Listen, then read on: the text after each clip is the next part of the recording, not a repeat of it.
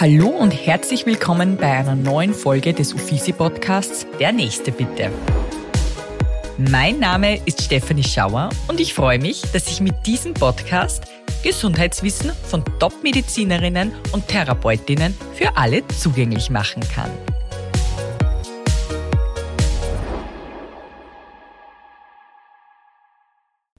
In der heutigen Episode unseres Podcasts widmen wir uns einem außergewöhnlichen Thema, dem Zahnschmelz.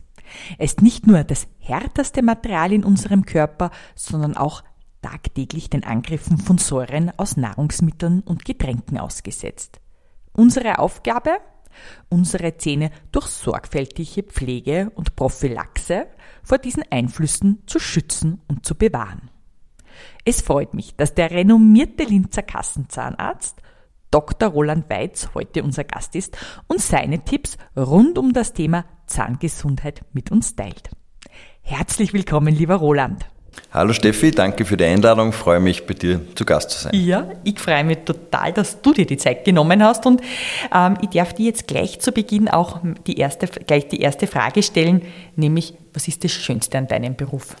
Als Zahnarzt ist es eine wunderschöne Aufgabe, erstens für die Zahngesundheit unserer lieben Patienten verantwortlich zu sein, mit Jung und mit Alt zusammenzuarbeiten, für die Zahngesundheit zu sorgen und auch täglich ein Resultat der eigenen Arbeit zu sehen. Das ist, was mich seit 15 Jahren immer wieder aufs Neue freut und was ich leidenschaftlich gern mache.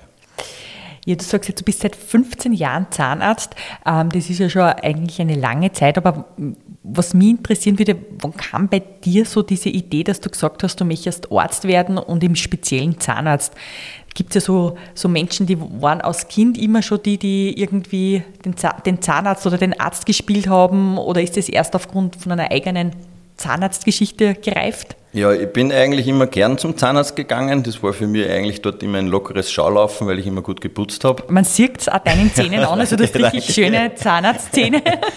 Aber es war schon ein Schlüsselmoment dann schlussendlich, als ich selber eine Zahnspange bekommen habe und dort wurde ein Abdruck von meinen Zähnen gemacht und beim Folgetermin habe ich dann der damalige Zahnarzt das äh, Gipsmodell meiner Zähne mhm. gezeigt.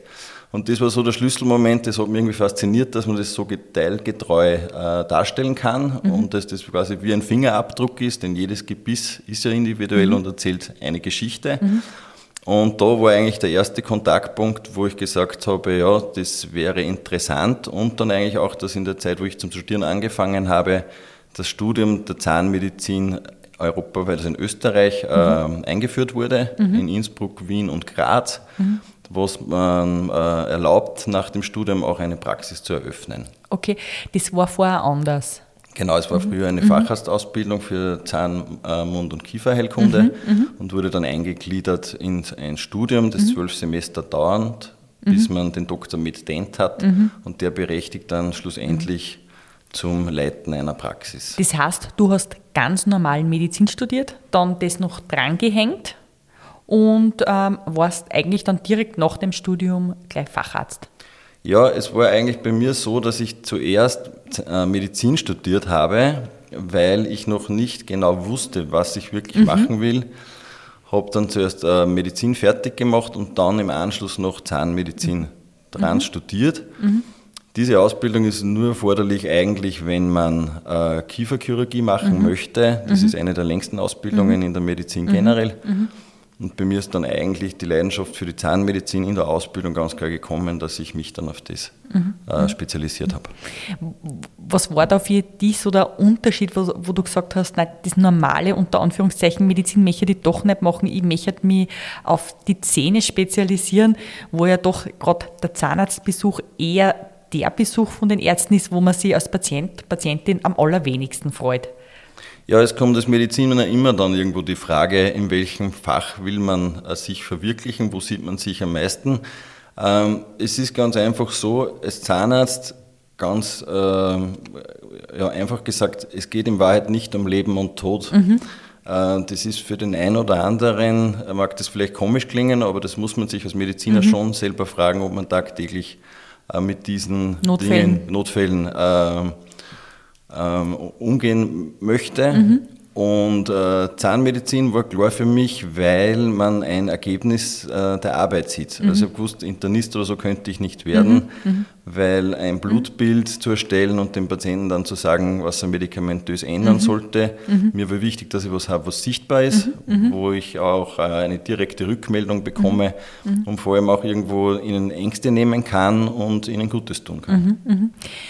Ähm wo hast du jetzt deine, deine, dein Studium eigentlich absolviert? Ich glaube, du hast einmal erzählt, du warst da im Ausland. Genau, also, also ich habe in Innsbruck studiert, mhm. Medizin in Innsbruck, dann auch Zahnmedizin an der Zahnklinik mhm. in Innsbruck und bin dann, weil ich, bevor ich mich selbstständig machen wollte, noch einmal komplett was anderes mhm. sehen wollte, nach Holland gegangen mhm. in eine große Gemeinschaftspraxis, mhm. war dort oben äh, ja, gute zweieinhalb Jahre, mhm. war eigentlich eine ganz tolle Erfahrung weil ja, man einfach dann für die Selbstständigkeit immens viel dazulernt. Mhm. Mhm. Inwiefern hat dich das geprägt oder was hast du von dort mitnehmen können, was es vielleicht in Österreich noch nicht so gegeben hat? Wo, wo siehst du da die Vorteile, wenn man als Zahnarzt nur ein bisschen Luft im Ausland schnuppert? Ja, damals war es auf jeden Fall so, dass ähm, es in Österreich Gemeinschaftspraxen oder das Arbeiten mehrerer Zahnärzte gemeinsam fast noch nicht gegeben hat. Mhm. Wir waren in Holland fünf Zahnärzte mit ja, acht Behandlungsräumen haben das gesamte Spektrum der Zahnheilkunde dort abgedeckt. Mhm.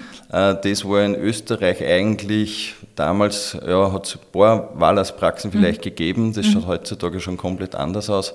Mhm. Und das war sicher der Riesenvorteil, dass man sich äh, mit Kollegen mhm. austauschen kann, äh, gemeinsame ähm, Pläne erstellt, Behandlungspläne erstellt, um so zu einem perfekten Ergebnis zu kommen. Wie du dann nach Österreich gekommen bist, hast du dann gleich deine Ordination aufgemacht oder hast du nur irgendeine Zwischenstation gehabt? Ich habe schon eine Zwischenstation gehabt. Ich habe dann in, in Salzburg vertreten mhm. und in Linz vertreten, genau, mhm. und habe dann schlussendlich äh, in Linz eine Kassenstelle gesucht mhm.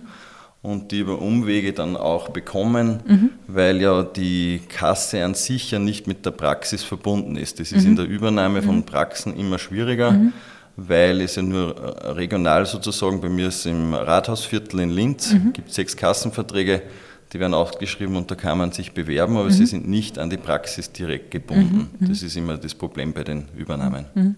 Das ist jetzt knapp zehn Jahre her. Ich weiß das so genau, weil du ja auch unser erster Physikunde ja, warst oder bist. Ja, ja, stimmt. ähm, was hat sich denn da so getan die letzten zehn Jahre? Gibt es irgendwelche Errungenschaften in der Zahnmedizin, die dein Arbeiten total erleichtert haben? Oder, oder sind es vielleicht die Menschen oder die Patienten, die sich plötzlich die Zähne besser putzen? Nein, es ist sicher, hat in vielen Bereichen was getan, sei es äh, in der Diagnostik, das fängt an vom Röntgen. Mhm. Heutzutage ist fast Standard, ein, ein 3D-Röntgen, ein DVT zu machen. Mhm. Äh, hat man natürlich viel aussagekräftigere äh, Sicht auf den, mhm. auf den Stand der Dinge. Und andererseits ist aber auch ähm, in der Kasse sehr viel passiert, von der Krankenkasse her, von den Verträgen her. Denn es ist seit letztem Jahr im Jänner möglich, äh, mit mehreren Zahnärzten auf einem Kassenvertrag zu arbeiten. Mhm. Das war eigentlich früher nie möglich. Mhm. Da war man immer der Einzelkämpfer sozusagen mhm. als Zahnarzt. Mhm. Dadurch, dass aber jetzt viel mehr Wahlarztpraxen gibt, mhm. äh, gibt es jetzt die Möglichkeit, eben mit mehreren Kollegen am Kassenarzt gemeinsam mhm. zu arbeiten. Das ist vorwiegend in, am Land oder in der Peripherie viel wichtiger, weil man dort sonst die Kassenstellen gar nicht mehr führen kann. Aber du bist nach wie vor allein in deiner Kassenordination. Ich bin oder? nach wie vor mhm. allein in einer Kassenordination, mhm. aber es ist beruhigend zu wissen, das dass man jederzeit mhm. wieder zunehmen kann. Aber es ist natürlich für Frauen, die in Karenz gehen, zum Beispiel für Kolleginnen, mhm. oder welche, die halt gemeinsam gern arbeiten mhm. oder zeitgleich auch in der Praxis gern sind, mhm. ähm, hier eine neue Möglichkeit, das auch wirklich zu machen. Du hast ja in deiner Ordination auch Mitarbeiterinnen. Ja. Ähm, ihr es ist ja zum einen das Thema natürlich, wenn der Zahn schmerzt, dass man zu dir in die Ordination kommen kann oder zu euch in die Ordination kommen soll, ja. Aber man kann ja vorab ein bisschen Prophylaxe betreiben, auch in eurer Ordination so mit der Mundhygiene. Und ja. da hast du eine ganz eine tolle Mitarbeiterin, ich habe es selbst schon probiert bei ja. ihr oder immer wieder gemacht. Magst du vielleicht aus Sicht des Zahnarztes erklären, warum eine Mundhygiene so wichtig ist, wie oft sollte man es machen und was kann dadurch positiv beeinflusst werden? Ja, die Mundhygiene ist immens wichtig, insofern, weil es einen selbst ähm, ein anderes Bewusstsein für die Zahngesundheit gibt. Mhm, mhm. Man, und wir unterstützen die Patienten, Es ist individuell bei der Kontrolle zuerst einmal zu sehen, wie ist der Zahnstatus, gibt es Zahnstein, Zahnbelag, mhm. Verfärbungen. Mhm. Je nachdem wird dann immer eingestuft, wie oft die Mundhygiene notwendig ist. Mhm. Prinzipiell sagen wir einmal im Jahr unbedingt. Mhm, ähm, bei schwereren Fällen kann es sein, dass wir Patienten haben, die zwei, drei oder ab und zu sogar in Extremfällen viermal im Jahr, bis man eine Parodontose wieder in den Griff mhm. bekommt, ähm, viermal im Jahr bei uns in der Praxis haben. Mhm. Ähm, warum ist die Mundhygiene wichtig? Vor allem deswegen, weil es hier um die Zahnzwischenräume mhm. geht, die mhm. man wirklich gründlich reinigt und in die Tiefe reinigt. Mhm. Also im Erwachsenenalter 88 Prozent der Karies entsteht im Zahnzwischenraum, dort, wo man eben mit der Zahnbürste nicht hinkommt. Mhm. Und darum ist es wichtig, dass man dort immer wieder nachsieht, auch mhm. ob tiefliegender Zahnstein mhm. ist, mhm. ob das Zahnfleisch entzünden ist und somit individuelle Tipps geben mhm. kann, wie man besser putzen kann, auf was man Acht geben sollte. Blöde Frage vielleicht, aber ab welchem Alter sollte man eigentlich mit der Mundhygiene starten? Ab welchem Alter sollte man mit der Mundhygiene starten? Im Grunde ist es so, dass die Kinder, je nachdem, die kommen halt, wenn sie Verfärbungen haben, das mhm. merken wir bei den Kontrollen, mhm. aber in Wahrheit ist es so, dass man beim bleibenden Gebiss spätestens regelmäßig zur Mundhygiene mhm. gehen sollte. Die Kasse zahlt auch mittlerweile vom 10. Lebensjahr bis zum 18. Lebensjahr einmal im Jahr 20 Minuten die Mundhygiene. Wow. Ja, das, das ist eine Errungenschaft, weil ja. ähm, das ist im Grunde vorbeugend. Wir sehen alle, die in der Mundhygiene drinnen sind und in diesem Programm mitlaufen, haben effektiv weniger Probleme mit den Zähnen. Also wäre es vielleicht sogar eine Empfehlung für zukünftige Besprechungen in unserer Gesundheitspolitik, dass man sagt, vielleicht man investiert ein bisschen in die Prophylaxe, weil dann nachher die Menschen weniger ähm, Behandlungen beim Zahnarzt brauchen, ja, weniger Karies? Genau, eindeutig. Mhm. Es gibt schon auch äh, Kassenträger wie die BVA zum Beispiel, die zweimal mhm. im Jahr was zuschießen mhm. bei den Leistungen, aber das ist sicher vorbeugend, mhm. ähm, ganz entscheidend, mhm. weil man effektiv weiß, dass es, dass es hilft. Mhm. Ansonsten gilt ganz klassisch zweimal am Tag Zähne putzen, genau. wenig naschen. Ja, wenig Süßes trinken. Wenig Süßes, wenig Süßigkeiten in der Ernährung, auch versteckte ja. Zucker sind oft ja. das Problem. Im Senf oder Ketchup, äh, die Nahrungsindustrie macht natürlich alles ja. interessanter, wenn sie Zucker reingeben. Das ist natürlich für die Zähne schlecht. Und ähm, Zahnseide verwenden. Zahnseide, Zwischenräume reinigen. Mhm. Ganz ein wichtiges Thema und unterstützend auch nicht äh, vergessen, eine Mundspülung zu mhm. verwenden. Ich glaube, oftmals ist es so, dass man wahrscheinlich zwei, drei Plomben braucht, damit man mit der Mundhygiene startet als Patient. Oder wie siehst du das als, als Zahnarzt? Würdest Na, du das ähm, bestätigen? Also ich würde am besten empfehlen, einmal jährlich zur Kontrolle zu kommen, ja. einmal jährlich die Mundhygiene zu machen. Ja. Dann ist man auf der sicheren Seite, sage ich mal, dass man das Risiko minimiert, dass es zu einer Plombe kommt. De facto ist es aber sehr unrealistisch, dass Menschen null Kariesbefall auf ihren Zähnen haben. Oder ist die Anzahl der Menschen groß, die kein Karies haben?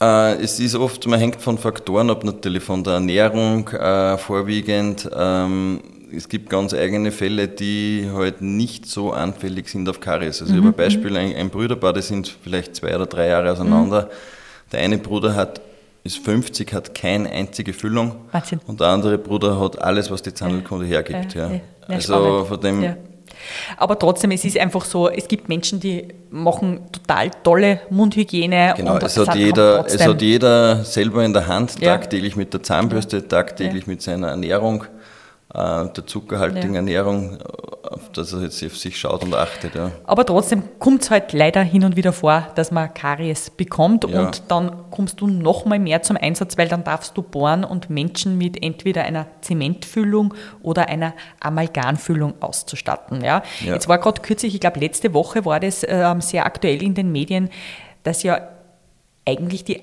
Amalgamfüllung in Österreich, die ein, oder eine neben der Zementfüllung, die ist, die ähm, quasi von der Krankenkasse mhm. übernommen wird, aber die ja eigentlich fast gesundheitsgefährdend ist, weil in der EU ja, die genau. gar nicht mehr gestattet ist. Genau, also das ist jetzt seit Jahren eigentlich im Gespräch, aber ich glaube wirklich 2025 wird es soweit sein, dass es EU-weit verboten ist. Mhm. Äh, es ist so einfach, dass ähm, Amalgamfüllung haben Quecksilber, Kupfer und Zink. Mhm häufigste Belastung ist eigentlich beim Legen und beim Entfernen dieser Füllungen mhm. und wurden natürlich jahrelang verwendet, weil es auch die Kasse gezahlt mhm. hat. Vorwiegend natürlich im Seitzahnbereich, weil es natürlich ästhetisch jetzt nicht mehr ein Anspruch ist. Mhm. Aber es wurde natürlich immens viel in diese Richtung gemacht. Mhm. Aber die modernen Praxen richten sich aus nach einer amalgamfreien Versorgung, mhm. äh, wo man heutzutage auch über den Kassentarif eben auch amalgamfreie Versorgungen mittlerweile anbieten kann. Das heißt mit einer Zementfüllung zum Beispiel? zum Beispiel mit einer Zementfüllung, genau. Okay. Ähm, wenn ich jetzt eben eine, so eine Amalgamfüllung noch in meinem Gebiss habe, ähm, würdest du dann empfehlen, dass man sagt, das gibt man raus und tut es ersetzen oder ist das nicht zielführend? Ja, es gehört sicher Amalgamfüllung mit der Zeit irgendwann getauscht. Ja. Man muss natürlich schauen, ist die Füllung noch randdicht oder nicht. Mhm. Und äh, prinzipiell habe ich aber Wünsche von Patienten, die einfach äh, kein, äh, kein Metall im Mund haben wollen, aus mhm. gesundheitlichen Gründen oder mhm. ähm, sagen, sie wollen einfach das Amalgam loswerden. Ja. Mhm. Mhm. Ähm, das sind ganz individuelle Wünsche, das bespricht man immer gemeinsam, mhm. in welche Richtung Behandlung gehen soll. Mhm. Und eine gut gelegte Amalgamfüllung, die noch hält, kann auch sein, dass noch ein paar Jahre hält, bevor man es tauscht. Mhm. Aber das muss man immer individuell im Fall mhm. Mhm. Mhm. mit dem Patienten auch Aber du würdest es nicht empfehlen, dass man sagt, man nimmt es alle raus, obwohl es nur gut ist, nur weil es Amalgam ist? Alles auf einmal nicht. Sicherlich vielleicht ein Plan, dass man das schrittweise macht, dass man immer wieder bei den Kontrollen schaut, welche wäre als nächstes dran. Mhm. Ähm, aber so, dass man rigoros jetzt auf einmal alles tauscht, das würde ich mhm. nicht machen okay. und empfehlen. Gut, wir haben ja jetzt vor allem über Patienten gesprochen, die, die den Besuch zu dir nicht scheuen. Mhm. Man weiß ja, und das, da bin ich selbst natürlich auch so eine Patientin immer wieder gewesen, bevor ich dich kennengelernt habe, du bist ja auch mein Zahnarzt, ähm, dass man ja nicht so gern zum Zahnarzt geht. Ja? ja. Wie, wie gehst denn du da in deiner Ordination damit um? Siehst du das Patienten an, die da sitzen und eigentlich, wo du schon weißt, ui, da muss ich jetzt ein bisschen eine Show machen, damit sie sich nicht fürchten? Ja, also die häufigste Frage, also die häufigste Frage, die ich in meinem Beruf gestellt bekomme, ist, wie kann man das nur machen? Ja. ja einerseits berechtigt diese Frage, man muss natürlich irgendwas drauf sagen. Ich sage dann immer, ja, irgendwer muss es ja machen. Ja, auch ja. die Zahnarztassistentin, auch der Zahnarzt, auch ja. ich muss zum Zahnarzt. Das gehört einfach zu einem gesunden Lebensstil dazu. Mhm. Ähm, es gibt natürlich die Patienten, die anlassgebend sind, denen irgendwas wehtut oder irgendwie eine Fühlung ausgebrochen ist und dann sagen, na, jetzt wird es wieder mal Zeit. Der, der klar im Vorteil ist, ist der, der regelmäßig kommt. Mhm. Und wir sehen oft Jugendliche, die in der Jugend begleitet worden sind mit den Eltern immer wieder beim Zahnarzt. Dann sind sie 18, 19 Jahre, dann verstreichen drei, vier Jahre kommen nicht mehr. Dann ist die Wahrscheinlichkeit relativ hoch, dass wir irgendwas machen müssen. Ja. Leider, ja. Also ich kann nur empfehlen, regelmäßig einfach Termin ausmachen mhm. und äh, eine Regelmäßigkeit da reinbekommen. Mhm. Das schützt äh, und nimmt auch die Angst. Mhm. Mhm je öfter man wohin geht, mhm. äh, ist es dann gehört das irgendwann mal dazu mhm. und ist ganz normal, dass man sagt, ich mache wieder einen Termin mhm. und komme zur Kontrolle. Aber ähm, ja, gibt es irgendeinen Tipp oder was, was ist dein großer Aufruf, dass die Menschen nicht vom Zahnarzt ähm, fürchten brauchen? Weil es ist ja wirklich nichts Schlimmes. Na, es ist im Grunde nichts Schlimmes. Äh, viele, die wirklich Angst, als Angstpatienten kommen, kennt man, merkt man natürlich, ist die schöne Aufgabe, ihnen das zu nehmen. Ich sage dann immer, das Wichtigste haben sie schon geschafft, weil sie sind hergekommen. Mhm. Und im ersten Termin schaut man dann einmal nur, wie der Status ist, was zu machen wäre mhm. und versucht dann Schritt und Schritt die richtige Behandlung zu machen. Und de facto ist es ja auch möglich, ähm, sich betäuben zu lassen. Man kann ja eigentlich für jeden Schritt. Genau, es gibt ja. die Lokalanästhesie, mhm. da ist es heutzutage auch so, gibt es verschiedene Techniken, wie man Patienten lokal anästhesiert. Mhm. Ja, da hat sich auch sehr viel getan. Mhm. Wir haben mittlerweile ganz dünne Nadeln, mhm. äh, mit denen wir das machen. Die Patienten sagen, sie haben jetzt eigentlich fast nichts gespürt. Mhm. Ähm, und das andere sind aber ganz schwerwiegende Fälle, wo wirklich, oder Kinder, die ganz schwer zu behandeln sind und einen schlechten Zahnstatus haben. Mhm. Da kann es natürlich sein, dass irgendwann das notwendig ist, dass man es in Narkose macht. Aber mhm. das sind absolute Ausnahmefälle. Mhm. Also ich habe bis jetzt fast alles in Lokalanästhesie mhm. behandeln können, mhm. weil man gemeinsam mit dem Patienten das arbeitet und mhm. äh, versucht, ihm das äh, Vertrauen zu gewinnen, mhm. dass er in die Behandlung einwilligt mhm. und ihn da bestmöglich begleitet. Eine Angst ist ja noch von Zahnarztpatientinnen und Patienten das Thema Geld. Man hat ja irgendwie so das Gefühl, oder das ist irgendwie, glaube ich, so ein, eine Geschichte, die sich irgendwer einmal ausgedacht hat, Zahnärzte, da zahlt man immer irrsinnig viel Geld. Grundsätzlich, du bist Kassenarzt. Genau. Welche Leistungen werden jetzt für einen Menschen nicht übernommen? Gibt es de facto bei einem Kassenarzt irgendwas, was man sich selbst zahlen muss?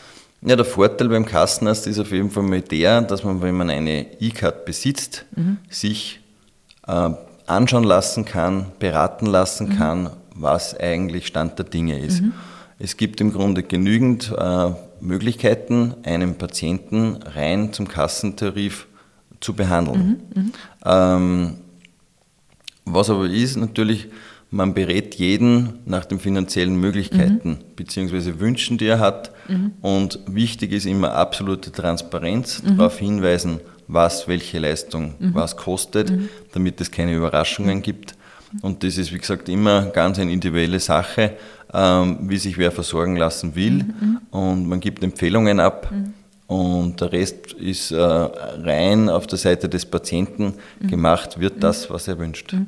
Also man kann das jetzt, jetzt mal so vorstellen, ich gehe zum, zu dir, mhm. ähm, du stellst fest, ich habe ein Loch, ja? ja. dann kann ich auswählen, möchte die die Zementfüllung oder genau. die Keramikfüllung. Genau, möchte ich möchte auf, einen Kassentarif behandelt genau. werden. Die Keramikfüllung, die wäre privat zu zahlen, oder? Genau, Kunststofffüllung im Grunde, die ist mhm. privat zu zahlen, ist aber dann auch so, dass ein Teil von der Krankenkasse mhm. übernommen wird, mhm. aber der ist leider sehr gering.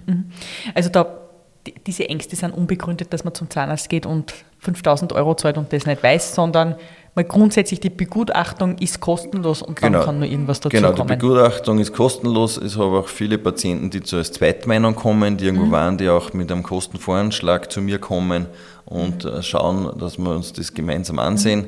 Äh, dann kann man das einschätzen und ich sage das immer offen und ehrlich, was ich mir dazu denke, mhm. weil äh, es muss einfach Kosten-Nutzen abgewogen werden, um Patienten bestmöglich zu versorgen. Mhm.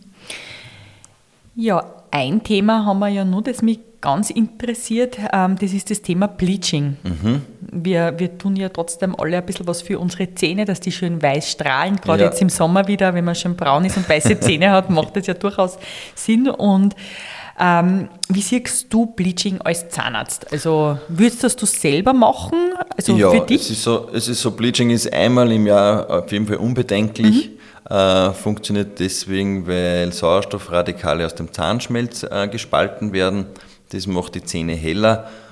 Ähm, selber, ich sage es ganz offen, alle zwei, drei Jahre mhm. mache ich auch Bleaching. Mhm, mhm. Es ist einfach, äh, man fühlt sich wohler. Mhm. Man, äh, das Lächeln ist einfach die kürzeste Verbindung zwischen ja. zwei Menschen. Ja. So ist es einfach und Lachen ist gesund. Ja. Und da soll man sich einfach selber auch mal was Gutes tun. Super.